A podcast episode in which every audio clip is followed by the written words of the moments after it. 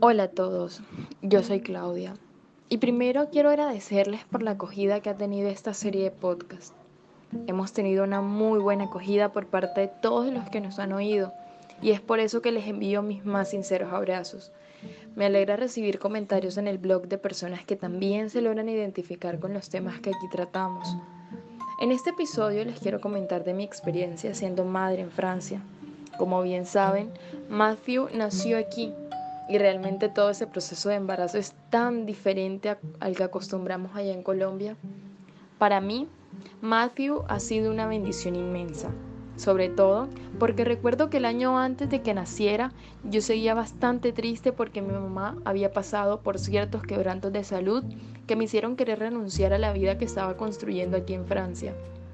Pero mi Dios es tan grande que me permitió que se recuperara y con su recuperación me llegó la noticia de que estaba embarazada.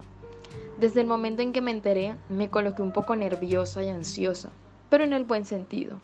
No estaba asustada por ser madre, porque de eso ya tenía experiencia, sino porque no tenía ni idea de cómo llevar a cabo un embarazo aquí en Francia. Fue toda una aventura nueva para mí. Lastimosamente no tenía el apoyo de mi mamá, porque ella aún seguía intentando resolver su situación migratoria. Y por esa parte me sentía triste, porque me imaginaba el día en que diera luz y no estuviera mi madre para que me acompañara con todo lo que conlleva tener un hijo. Aún así, me llené de fortalezas y empecé a cumplir con todas las responsabilidades antes del parto. Algo que me sorprendió es que después del parto, la licencia de maternidad acá solo dura una semana. En Colombia, si no estoy mal, dan como tres meses los trabajos. Cuando mi Matthew nació, sentí una inmensa alegría en mi corazón.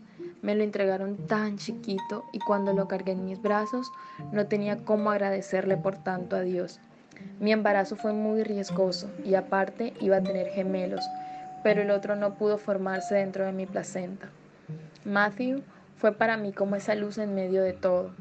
Mi baby shower lo celebré bastante latino porque ya para ese año ya tenía bastantes amistades de otras partes de América, sobre todo.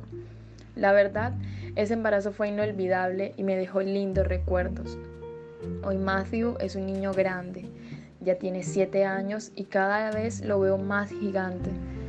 Yo siempre le digo que vino a alegrar mis días con la primavera, porque precisamente nació para esa época del año, en pleno abril florecido. Sin más que agregar, espero que les haya gustado esta historia. Recuerden que pueden seguirnos en Instagram como Bonjour Claudia y que también pueden leer algunos artículos que he publicado en www.bonjourclaudia.wordexpress.com. Hasta un próximo episodio y muchas gracias por escucharme.